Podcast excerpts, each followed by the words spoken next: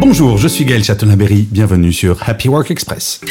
Selon une étude que vient de sortir l'APEC, l'Association pour l'emploi des cadres, l'écart de rémunération entre les femmes et les hommes cadres est aujourd'hui de 7,1%. Et selon cette étude, le constat est très clair, cet écart résulte en grande partie de comportements discriminatoires de la part des employeurs. L'APEC mesure cet écart depuis 2014 et ça oscille toujours entre 7 et 8%.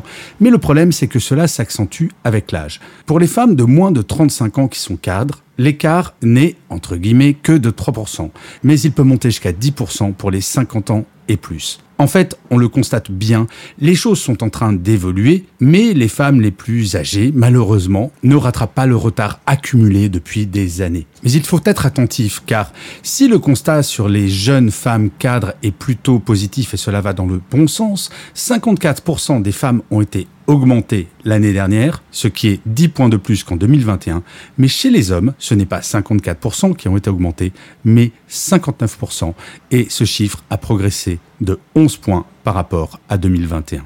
Bref, nous le voyons, il reste du chemin à faire. Merci d'avoir écouté cet épisode. N'hésitez surtout pas à vous abonner. Vous serez tenu au courant du chiffre du jour de demain.